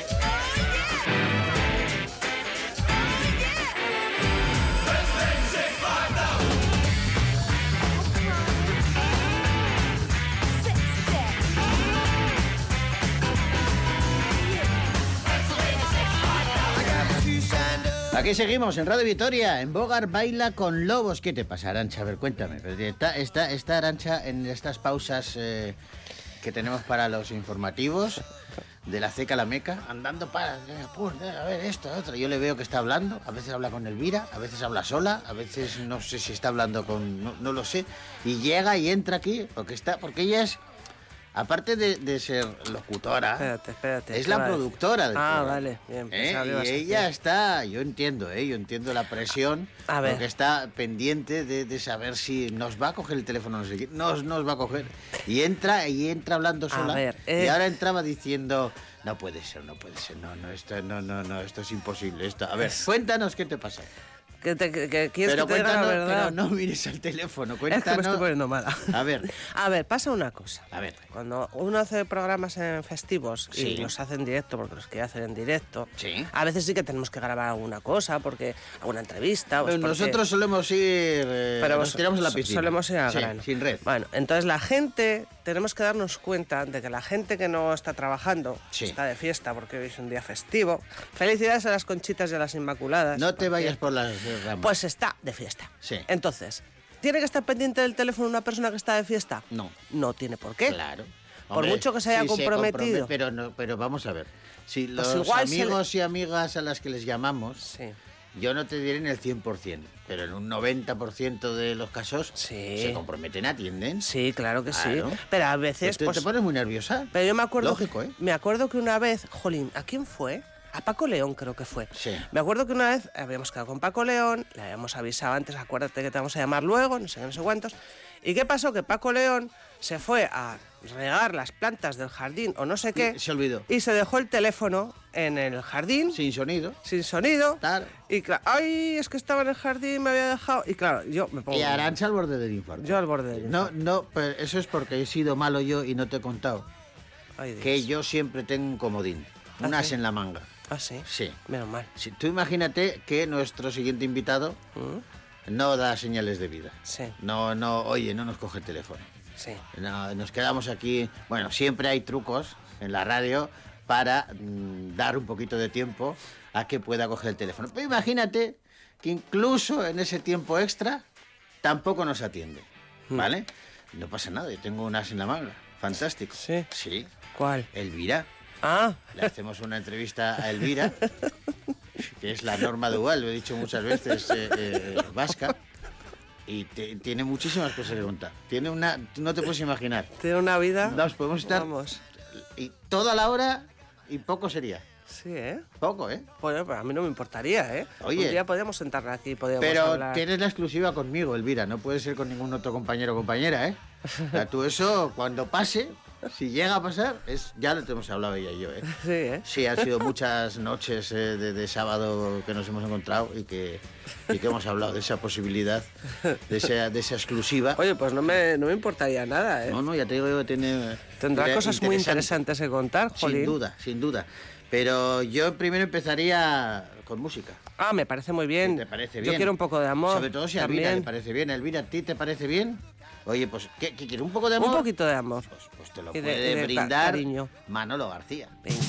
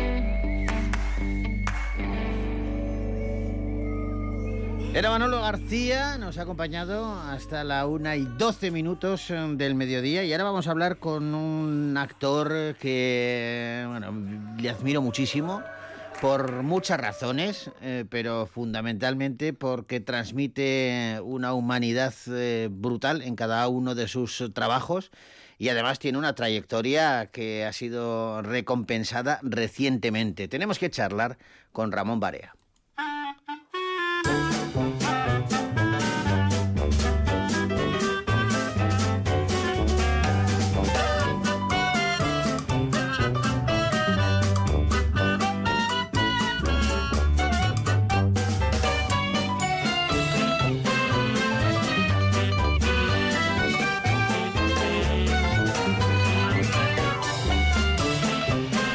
Arancha, cuéntame dónde han premiado recientemente a Ramón Barea. Pues mira, en la 24 semana el cortometraje de la Comunidad de Madrid le han hecho un homenaje. Lleva desde los años 70 trabajando sin parar y haciendo televisión, haciendo teatro, haciendo cine, sobre todo mucho teatro y mucho cine. Y siempre dejando una impronta magnífica en cada uno de sus eh, personajes y lo que queda, porque eh, está, vamos, eh, en plenas facultades y con una energía que a mí me da envidia. Ramón Barea, ¿cómo estás? Pues, pues aquí, oyendo estas cosas formidables que decís, pues es, sigo ahí en pie porque no, porque no, pues no quiero jubilarme. No, no se te ocurra. Tengo, tengo la suerte de tener un oficio que, que- en el que se puede trabajar a cualquier edad. Quiero decir que hay personajes de todas las edades. Y mientras esté, que no se me olviden las cosas ni me tropiece con los muebles, yo pienso seguir porque amo mucho mi, mi profesión. Es un, me considero un privilegiado. Ah, Oye, ¿cómo ha evolucionado? Claro, habrá, habrá habido, me imagino, que diferentes puntos de inflexión a lo largo de toda tu, tu trayectoria, pero me da la sensación de que los últimos años han sido muy gratificantes porque te hemos visto en un montón de, trabajos, de, teatro, cine, televisión, y trabajos además eh, muy llamativos y, joder, pues, me- me- así me viene a la mente el- uno de los más recientes, Cinco Lobitos, ¿no? Que es una peliculaza tremenda. Sí, es verdad que yo miro la trayectoria y, bueno, primero la suerte de haberme mantenido trabajando sin parar en, en teatro, en cine y en tele. y, y con estos picos extraños, de uno pasa a la gloria un año y al año siguiente estoy haciendo dos sesiones en una película y tal. Pero yo creo que estoy, estoy ya hecho a una forma de trabajo que no aspira a, a hacer una carrera de triunfador, sino a permanecer, me parece maravilloso. Y yo creo que eso me viene por venir del teatro, que es un- Claro. una actividad menos glamurosa, más, eh, eh, más artesanal y tal. Pero sí, los últimos años ha sido una locura de, de poder hacer varias cosas a la vez y, eh, quiero decir, en el mismo año y tal. Y, y bien, eso es que, que bueno, que todavía todavía puedo, puedo aspirar a seguir trabajando. Ya no me dan papeles de galán maduro, que es lo que yo hubiera querido, ya me dan, ya me dan papeles. El anciano se levanta de la silla, el anciano, el fulanito, se sienta de la silla, tal. Pero bueno, eh, vamos, que me van a encasillar, yo veo. No creo, no creo, Ramón. Eh, Sería un error eh, tremendo porque yo te veo además, lo- y lo digo en serio, que te veo joder, con una energía, un brillo en los ojos, eh, que eso es importante, tenerlo. Y, y luego, eh, claro, estabas hablando ahora de, de- de- de mantenerse, yo creo que ese es el gran éxito, tú lo Sí. sabes bien, de la gente que se dedica a todo esto. Y, y lo que pasa es que cuando te das cuenta tú, de que ese oficio al que te estás dedicando, que vas eh, pues como, mira, yo creo que la, la, la comparación, eh, una de las comparaciones que, que puede acercarse es la de esos eh, eh, simios en, en la selva que van de liana en liana, que yo siempre pienso, pero, pero saben que hay otra liana detrás, porque vas a una velocidad, digo, en- y, y- y si de repente no hay liana, se van a caer. Pues vosotros vais encadenando trabajo eh, tras trabajo sin saber mm, cuando acabéis qué hay después, ¿no? Sí, es así. Y eh, es, es un oficio que, que requiere una eh, gran vocación y una capacidad de riesgo. Tal. No, no- no es una actividad estable en absoluto, ni estable profesionalmente o laboralmente, ni estable emocionalmente, ¿no? Eh, eh, convives con el éxito y con el fracaso a, mucha velocidad, sobre todo cuando tienes una trayectoria amplia y tal. Pero eso también forma callo. Yo me acuerdo, a mí me llamaba mucho la atención cuando le oí una vez a Paco Raval decir que, bueno, eh, lo bueno de este país es que los éxitos y los fracasos se olvidan rápidamente tal. Y hay algo de eso, es decir, que eh, estás superviviendo y estás pasando de un momento de gloria a un, a un- momento dulce y tal, a un momento eh, oscuro y, complicado, pues porque hay menos trabajos o porque las cosas no salen bien o por lo que sea. Pero bueno, yo en ese sentido, eh, joder, yo o me considero un, privilegiado haber podido to- tocar eh, teatro, cine, televisión, haber, haber eh, intervenido en muchas óperas primas y, todo eso, eh, y que me sigan llamando me parece un, lujo, ¿no? Y es verdad que dices, y mañana, eh, y el año que viene, ¿qué va a pasar? Pues la verdad, ni puta idea, con, Claro. con perdón Ah, si hay alguna cosa, pero podían dejar de llamarme, podían dejar de, de ofrecerme ningún trabajo, pero contra eso también tengo yo una, un callo, una coraza, una experiencia, que es que en mi vida profesional hay muchísimas cosas que he promovido yo mismo, sobre todo en teatro Sí, y tal. señor. sí, sí. Entonces, no, no me daría nada de miedo que ya no me llamara nunca nadie más para hacer nada, porque yo me las ingeniaría para hacerlo, ¿no? Si no, bueno si es no estoy equivocada, hasta, hasta el 18 de diciembre estás dirigiendo la, la obra de teatro Ay Carmela Hay, en hay Bilbao. Carmela, sí. ¿Eh? Está en el pabellón 6, que es otra locura. Una nave eh, industrial, una antigua nave industrial convertida en teatro, eh, el, que lleva ya, que cumple ya 10 años, va por, a por la once, undécima temporada. Eh, sí, estoy con eso y, y estoy, empiezo el lunes ensayos de, de La lucha por la vida de Pío Baroja, una producción del Teatro Arriaga que, que dirijo una versión de las tres de las tres novelas de la lucha por la vida, o sea, una locura. y, y, y ahí estoy también, o sea que bueno, para, es que eso está fenómeno. feliz. Fíjate que, Sí. que hablabas, has citado hace un momento a, a Paco Raval. eh, Sí. Tú has trabajado, has tenido la suerte también de trabajar con, con los y las más grandes. Y, y, eh, uno de ellos, bueno, hace poco has hecho eh, viaje a ninguna parte en, en teatro. Eh, claro, y, y tú compartiste también, conociste y trabajaste con su autor, con Fernando Fernández con. Fernando, sí, yo estuve, tuve las, era admirador de él y leía sus sus cosas, sus biografías, sus artículos, su, su- esto siempre me, un hombre que me había, que me atraía especialmente, me, me, me gustaba como era y hasta este punto descreído y así y mal genio, Sí. falso mal genio porque era un, un hombre magnífico y muy muy templado y muy cariñoso y tal. Si yo tuve oportunidad de trabajar con él en en eh, Vivir Cuerdo, no, Vivir Loco, Morir Cuerdo, que era una adaptación de la segunda parte del, del Quijote, Sí. que él dirigió, fue la última cosa que dirigió en teatro para el Centro Dramático Nacional, y yo hice el Quijote en esa, hice Don Alonso Quijano en esa función. Eh, y, y tuve la oportunidad de estar esos dos maravillosos meses de, de ensayos un día a día, eh, viendo cómo trabajaba y bueno, pues eh, eh, hab- hablando a menudo y, y- y- y- y presenciando joder, su, su magisterio ¿no? a, a muchos niveles. Oh, qué envidia, porque es un hombre que, que admiro muchísimo y me, me da la sensación de que ya no solamente verle trabajar, sino simplemente sentarte cara a cara a charlar con él Sí. y ni siquiera a charlar, a escucharle casi más, mejor, Sí, ¿no? sí, es que era de- Fernando era de escucharle. Fernando era eh, eh, de estos. eh, podía estarse callado y no decir nada, incluso contestar en un momento dado de mala manera o, o de mala manera, de manera muy escueta. Sí, ¿eh? Pero de pronto, cuando cogía un punto de confianza y estaba cómodo, o sea, era una, una- era una máquina de hablar, eh, eh, de- tenía dentro de su cabeza, eh, de su vida, anécdotas y, y conocimiento magnífico, ¿no?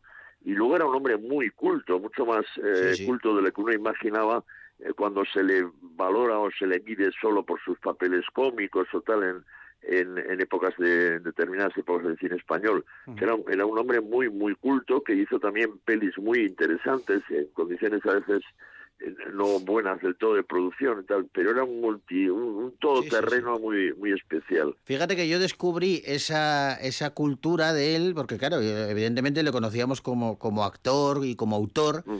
pero yo no sé si recuerdas, eh, participó en, en varias de aquellas tertulias que hacía Jesús Hermida eh, por las tardes. Y estaba Camilo José Cela y estaba eh, Fernando Fernán Gómez. Y claro, Sí. ahí es cuando decías, pero este hombre sabe de todo y cómo habla y cómo lo expresa. Sí, tenía ese, sí, sí, es decir que eh, para mí es uno de los elementos de admiración es eso, que era que era un, un- un hombre abierto a muchas y además era un moderno en, en- de- Sí, sí. en- en cuanto a, a temas y actitudes y tal, e incluso su propia vida en algunos casos fue también eh, en cierto modo un adelantado en la forma de vivir la, la vida eso. Yo creo que, ya te digo, creo que es el gran desconocido. Aquí pasa en, en España que no se deja que una persona ostente de- o, o- o lleve a cabo diversas actividades. Quieren que este sea, o este es escritor, o este Sí, es actor, sí, sí, o este es tal. Es Pero verdad. si es actor y además es director y además escribe y además es novelista y además es eh, director de cine, no sé qué, no sé qué, ya eh, eh, parece que se le empieza a mirar de una manera... Se convierte en sospechoso. Eh, sí, es, es terrible, es terrible, pero es verdad. claro. Oye, Ramón, pero me imagino que, claro, hablamos de, de- de- de grandes figuras, eh, pero me imagino que tú, que has trabajado eh, también con, muchos directores, directoras jóvenes, eh, también se aprenderá mucho de ellos, ¿no?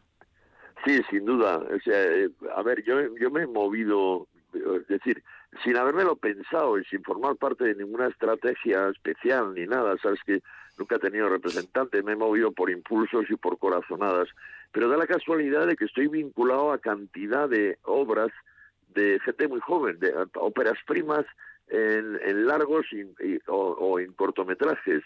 Nos hemos encontrado, la vida, eh, no sé qué demonios me ha unido a esa posibilidad. Entonces, me siento muy cerca de cantidad de gente eh, nueva y sigo trabajando. Ahora mismo un corto, el de la entrega, está en la selección también de los de los Goyas, Sí. además de cinco de cinco lobitas, Sí, de cinco sí, lobitos sí. y, y así, es decir que eh, vale, ¿y de dónde quién era? Eh, pues pues este hombre que dirige el corto de la, de la entrega es un muchacho, bueno, muchacho con un, con un nivel de, de ¿cómo se dice eso?, de experiencia laboral importante, está es, es editor, trabaja para Movistar, no sé qué. Entonces, eh, quiere decir que no no es un primerizo que viene de la nada, es un tipo que de pronto te busca, te llama y te dice, yo quiero hacer un corto contigo, este corto y tal, al que no conozco de nada, Pedro, Pedro Díaz es el nombre del director Sí. y, y, y luego la suerte esta, o sea que en tres meses o cuatro meses, eh, festival que va, festi- festival que se viene con algún premio de al corto o tal, o sea, y es, y es una persona joven y yo me la he encontrado de casualidad, o sea, me la he encontrado porque el azar o lo que sea, o bueno, la vida Sí, sí, sí. nos, nos ha juntado, ¿no? Pero sí yo me siento vinculado y, y además eh, presumo, y se lo digo, de ser muy respetuoso cuando es un corto que te dicen, oye, es mi primer corto, no sé, mm, el guion, si quieres cambiar alguna frase, si quieres cambiar tal, yo les digo, no, no, yo soy un actor muy disciplinado y muy obediente, yo voy a hacer lo que pone aquí, en este guion que es tuyo, y si me pego una leche, me la pego con contigo, pero no te voy a no voy a intervenir para decirte mm, eh, yo haría esto, yo haría lo otro, o sea, lo que yo haría me lo callo. Y yo eh, y, y he tenido suerte, porque de pronto haber estado en el primer corto de Iciar Oyaín o, o de Pablo Berger o Ah, de, o de Urbizgu, o, ¿sabes? De pronto te llena de, de alegría. Bueno, ¿qué, qué- quién, ¿cómo se iba a imaginar aquel niño tímido que, que, que, que era monaguillo y que aspiraba, bueno, pues eh, a ser actor, aunque me imagino que, que tampoco sabría muy bien qué era aquello de, de ser actor, ¿no? Que eso lo habrás aprendido por- con los años, pero... Sí, ya- ya- era espectador de teatro, Joseba. Eso, eso sí tenía eh, desde muy joven, no sé por qué razón, porque tampoco me, me llevaban. O sea, yo me he ido a ver eh, estas cosas que había de los festivales de España, que eran zarzuelas y teatro y tal. Me iba a verlo y conseguía invitaciones o conseguía eh, eh, ir a, a verlo o, o el teatro que se hacía en el colegio o tal. O sea, sí, sí tenía una, una vocación de cosa rara de espectador de, de teatro. Estamos hablando en un momento de pre-televisión, o sea, de radio y de los entretenimientos estaban en el cine o, o en los escenarios y tal, ¿no? Pero, Y- pero tener esa inquietud me parece fascinante, ¿eh, eh, Ramón? Ya, Porque- yo, yo lo, sí, yo, o sea, yo lo veo con la distancia eh, y digo, ¿y eso porque me viene a mí? No, no lo sé, o sea, eh, la- eh, ya te digo, no me llevaban al teatro ni tengo antecedentes. eh, fa- bueno, eh, miento, mi madre, que era maestra de escuela, eh, eh, fue maestra de la escuela normal de la época de la República y tal, eh, eh, y ella estuvo de maestra toda su vida en la escuela de Solocoche de Bilbao y era la que se encargaba de los teatros. Pero yo el recuerdo que tengo, los teatros escolares, el recuerdo que tengo de mis de mi primera cosa en el escenario de la escuela de Solocoche de Bilbao es que me moría de vergüenza que estaba avergonzado con la blusa de mi hermana haciendo de pastorcillo andaluz que iba a visitar a, porque eran fiestas de estas de Navidad y tal y yo no quería salir en un escenario ni loco y luego acabo acabo de adolescente haciendo teatro leído y acabo eh, actuando. Son son misterios. Yo a veces pienso que este oficio nuestro como muchos oficios artísticos son una forma de canalizar una patología Pero, pero fíjate qué, qué importante es eh, la vocación también, ¿eh? Eh, porque eh, yo me, me identifico de alguna manera, salvando las distancias, ¿eh? pero me identifico de alguna manera porque a mí mis, mis padres siempre me han contado que yo con 12, 13, 14 años me iba a los teatros no solamente de aquí de, de, de Gasteiz, sino que me iba a, a- a Bilbao, me iba a San Sebastián, cogía un autobús, me iba y me iba al teatro con una grabadora que era un ladrillo de aquellos tiempos, a, a- pasar por la puerta de atrás a entrevistar a los, a los actores. eh, Ah, bueno. Y yo, me- yo recuerdo haber estado entre bambalinas con, con Raúl Sender, por ejemplo, de un espectáculo que tenía, o- o- y seguro que he coincidido contigo también en, en- en alguno. Y eso se lleva dentro, o sea, eso, esa, ese afán de, de ver teatro que tenías tú, eh, es Sí, porque lo yo- tenías dentro, nadie te lo había metido, nadie te lo había inculcado.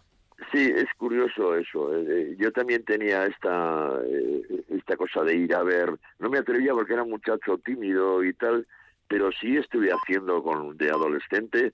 De pronto había en el Arriaga que me enteraba que venía María Fernanda Docón y Armando Calvo a hacerle Juan Tenorio y que estaban buscando dos eh, actores eh, para hacer de alguaciles y allí iba yo eh, y, eh, a, a decir el tengas hallado Luis Mejía sed preso y tal y era el muchacho más feliz de mi vida y, y y en esto. Pero mira lo de Monaguillo que has citado antes yo creo que sí sí influyó también.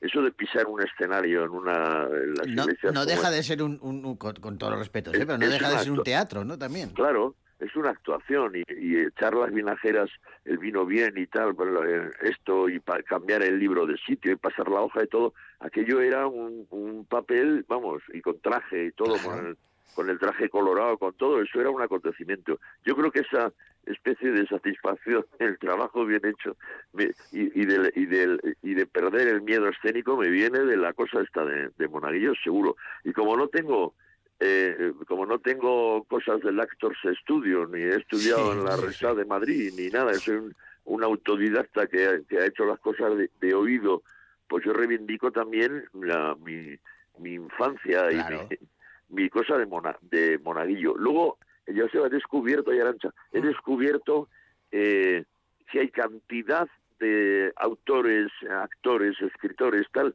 eh, que reivindican, o sea, me estoy hablando de Camille, o estoy hablando de Albert Boadella, o, o, en fin, hay una lista larga de gente que reivindican su infancia de, de monaguillo y tal para para eh, justificar en qué punto están ahora, ¿no? Es curioso, O, o de qué, en qué medida les sirvió, o, o Sí, que fue una un rollo iniciático y tal. Tú lo has dicho eso, ¿no? De dar la cara, de, de- de- de- porque, porque claro, la gente que es tímida eh, es muy curioso. Yo he conocido a muchos, y seguro que tú también, eh, eh, compañeros y compañeras, tanto de- del mundo de la comunicación, en mi caso, como de, de la actuación en el tuyo, que luego son grandes tímidos y que dices, Mm. Bueno, yo ¿cómo soy es uno de ellos, ¿eh? Claro. A ver, yo soy un gran tímido, o sea, yo, yo, yo soy de esto que se dice de fobia social, es decir, que tengo que estar muy cómodo para quedarme, pero Sí, si sí. no soy de los primeros que se marchan, de los primeros que desaparecen del grupo, o tal, eh, por, por ser un gran tímido, y esto es una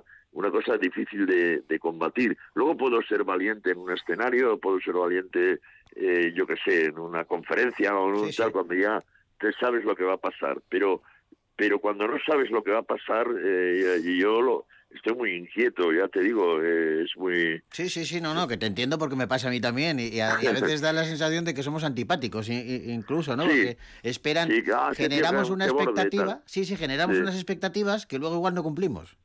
Ya, sí, ya esperan que seas de una manera eh, eh, y esto, y si no, no eres así, sí, sí, sí, eso yo, yo soy consciente de ello y a veces lo sufro Sí, de alguna sí, sí. manera. Y, y también pasa cuanto más eh, conocido eres o más te, te reconocen o lo que sea del cine, del teatro, Sí, tal, y, y te hablan, eh, eh, eh, ahí siempre sufren bloqueos porque te hablan de una cosa que no la, si la ves contigo, pero es una es una idealización, es una cosa que dices, "Ay, yo ahora mismo quiero salir corriendo de aquí y tal.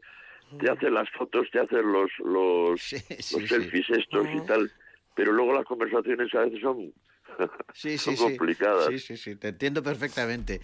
Oye, sí me gustaría saber, eh, eh, Ramón, cómo, cómo lo haces. Creo que ya no lo haces, creo que ya no lo haces, me, me corriges tú, ¿eh?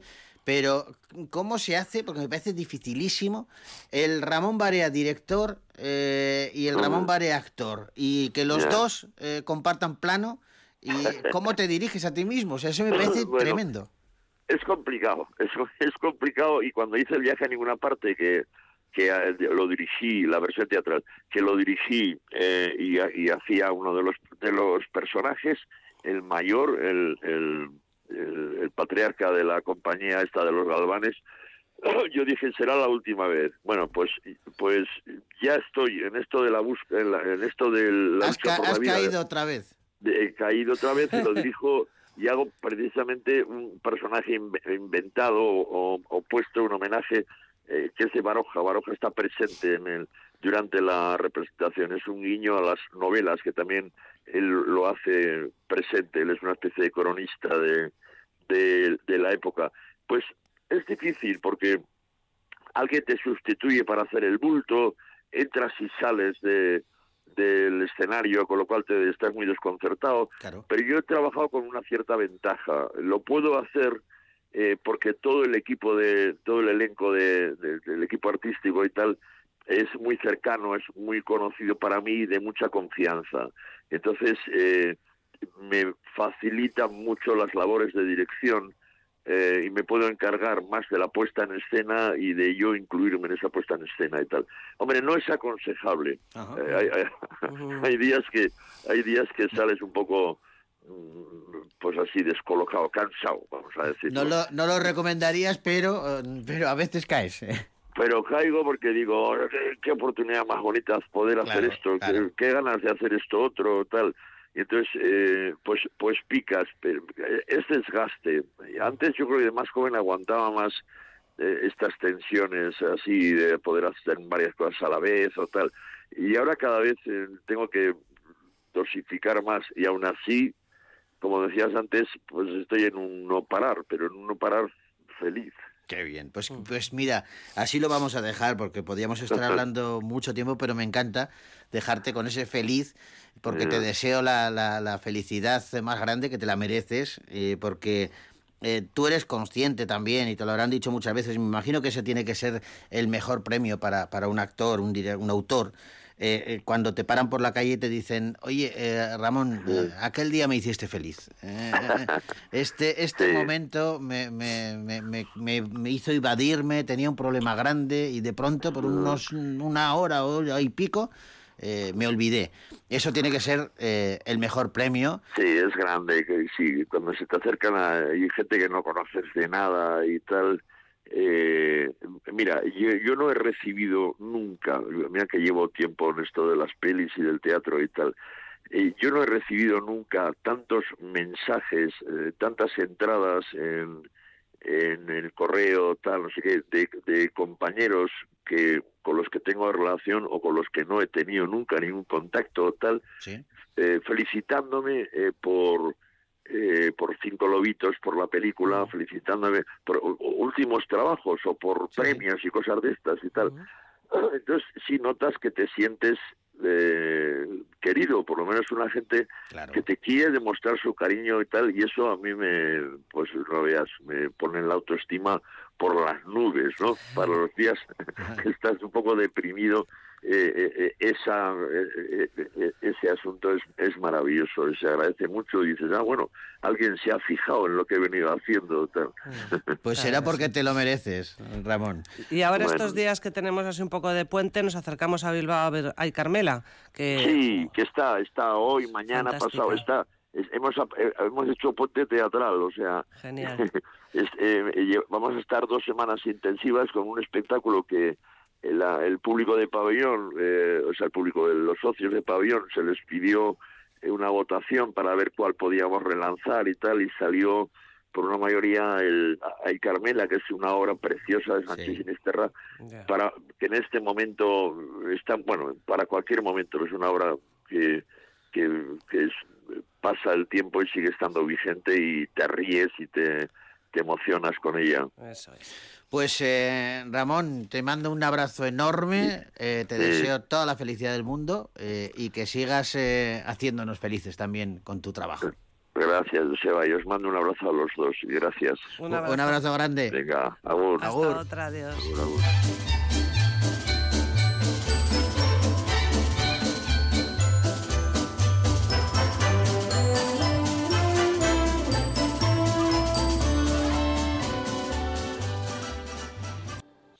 Pues aquí estamos, en Radio Vitoria. 42 minutos pasan de la una del mediodía, un poquito de música y luego vamos a hablar de cine, vamos a hablar de, de lo que viene, porque vamos a acabar el año dentro de nada y tenemos unas perspectivas pues eh, bastante buenas, pero Sí. será después de escuchar a Fangoria con Mi burbuja vital.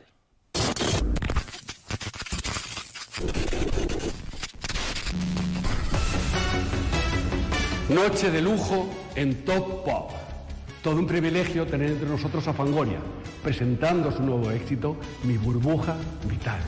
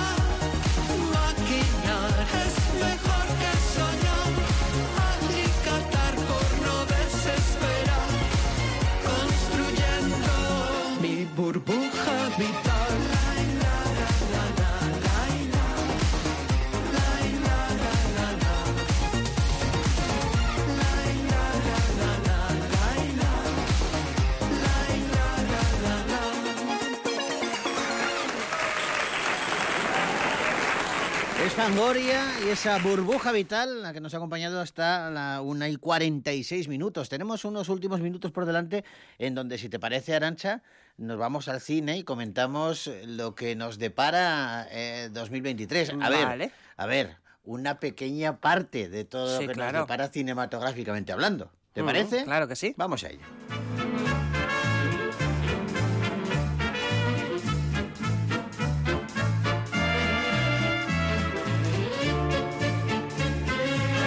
Verás, si te parece, vamos a hablar de una peli eh, que, que se estrena el año que viene eh, y que se ha rodado en Italia, Noruega, Reino Unido, Suiza y casi en Polonia. Casi. Casi, sí, casi porque eh, tenía, vamos a ver, hablamos de Misión Imposible 7, Sí. Sentencia Mortal. Es la primera parte. O sea, ya nos dice que va a haber desenlace.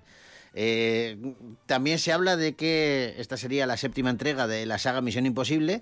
Como es la primera parte, quedaría la octava entrega y dicen que con ello pondrían fin a las aventuras de Ethan Hunt. Hace 25 años empezó, ¿eh? Y Tom Cruise y sigue eh, a mí me da mucha envidia eh. Porque sigue el tío lo ves y dices madre mía pero si, si está hecho un chaval, chaval. Sí, sí, sí, que diría Paco Martínez Soria verdad efectivamente bueno pero ¿por qué eh, casi ruedan en, en Polonia?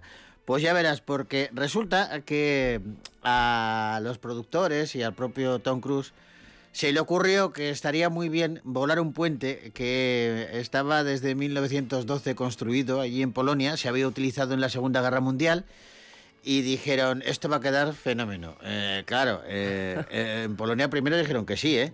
Sí. Pero luego los historiadores y tal dijeron, espérate un poco, pero ¿cómo que vas a volar el, el puente? ¿Pero lago por qué? Claro, y dijeron, no, no, espérate que no. Y al final, bueno, pues tuvieron que, que cambiarlo y rodaron la secuencia en, en Reino Unido. No se sabe mucho todavía del argumento de la peli. Lo llevan en en secreto. secreto. Pero sí se ha estrenado el tráiler. Tus días de lucha por eso que llaman el bien común han acabado. Esta es nuestra oportunidad de controlar la verdad, de establecer los conceptos del bien y el mal para el resto de los tiempos. Luchas para salvar un ideal que no existe. Nunca existió. Elige un bando, Ethan.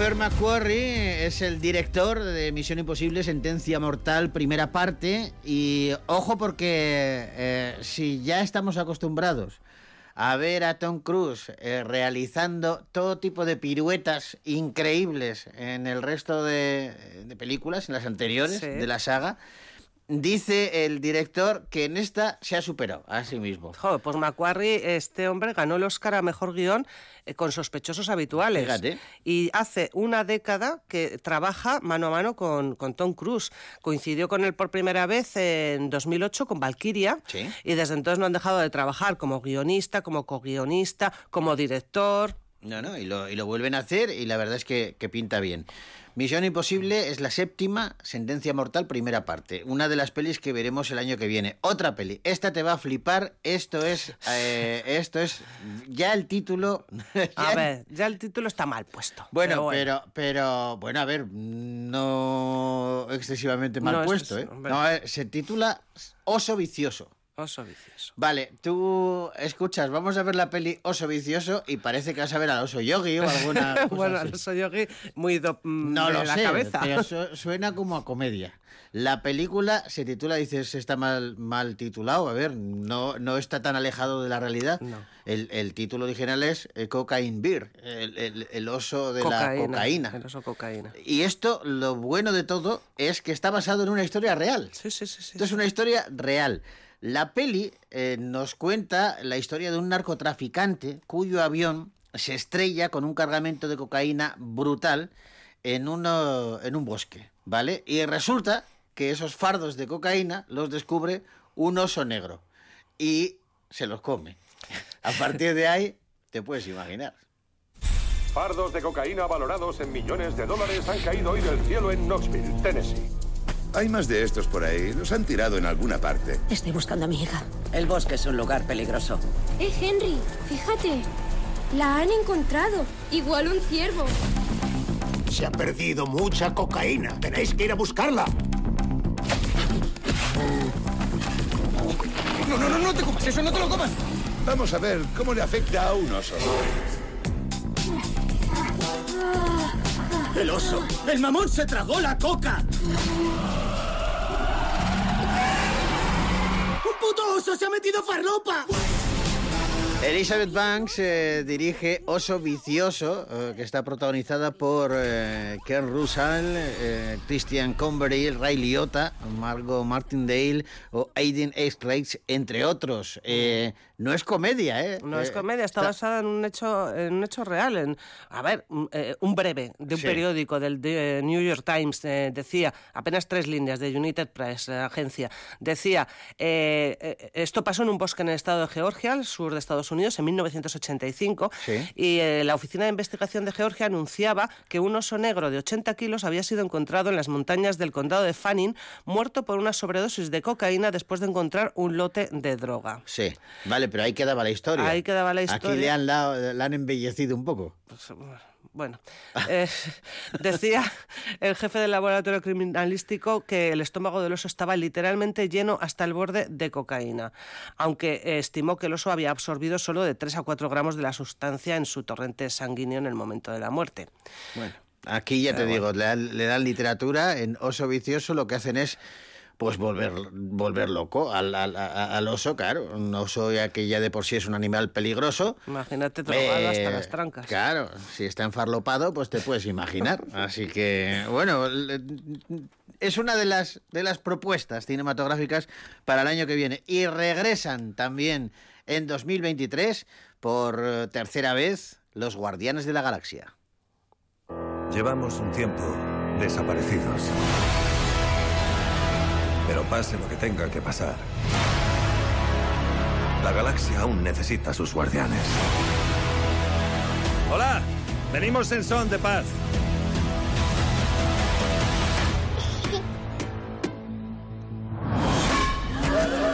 Venga ya, Drax, ¿en serio, tío? No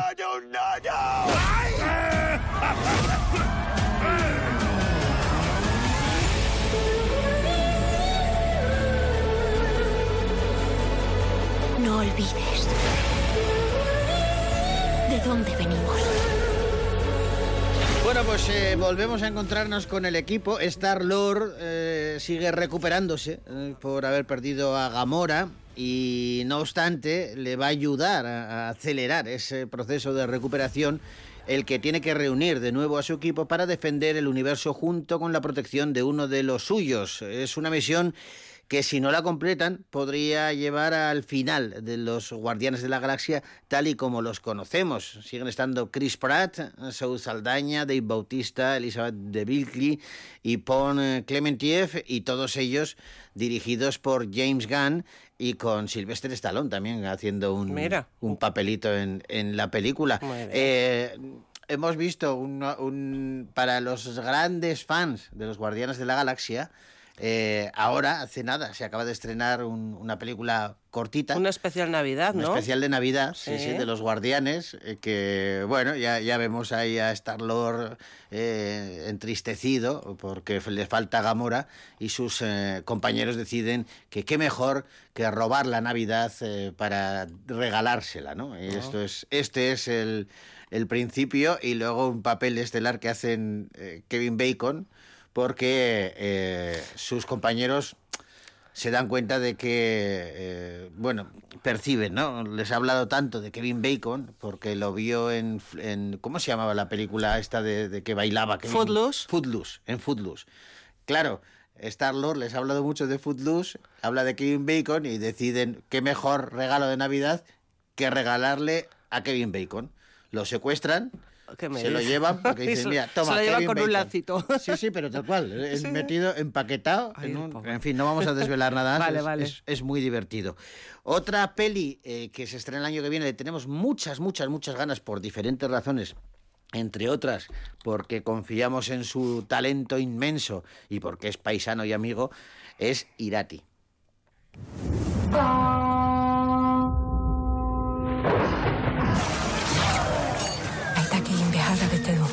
Buentarren babesteko. Aita! Nik gabe, noiz bait, zainduko duk ibarra. Itze manekidak. Utiko, ular sendoa beharko du, kibarte honi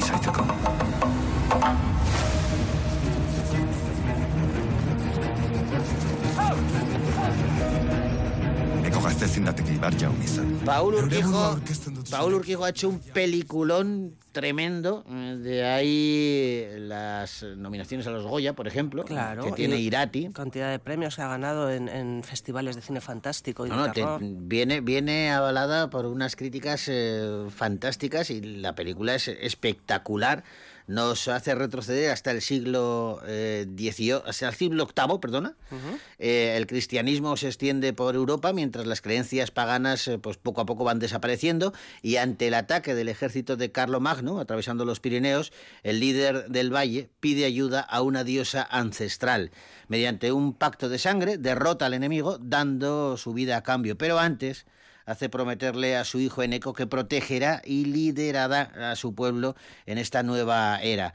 Claro, luego pasa el tiempo y Eneco eh, tiene que afrontar esa promesa con una misión, recuperar el cuerpo de su padre enterrado de forma pagana junto al tesoro de Carlomagno. Aventuras, eh, eh, mitología, leyendas, eh, todo esto coincide en Irati, esta película que está protagonizada por Edurne Azcárate, Eneco Sagardoy, Chiarituño, Nagore Aramburu, Elena Ruiz, Josu Egusquiza, Kepa Rasti, Iñaki Beraeche, Ramón Aguirre, bueno, una producción eh, vasca al 100%, rodada en euskera además, y que, Y ya que el digo propio es- director nos dijo, cuando, cuando lo entrevistamos después de Sitges, que era la película de aventuras fantástica medieval que siempre había querido contar. Y lo ha hecho muy bien, así que tenemos muchas ganas de verla. Bueno, eh, lo que tenemos que hacer ahora es dejaros, porque, claro, se nos ha echado el tiempo encima. Volvemos hablando de cine el próximo sábado, al el horario habitual de Bogar Baila con Lobos. Ha sido un placer compartir este ratito con todos y con todas eh, las oyentes de Radio Vitoria. Y, y nos vamos a comer. te invito a comer. co- ¿Ah, Arantxa, sí? te invito a. Gracias. Elvira, te invito a comer a ti también si quieres, ¿vale? Venga, hablamos. Ahora, lo- nos vamos con Harry Styles. Ah, vale. Este es un fenómeno, ¿eh? Vamos con Harry Styles. Agur.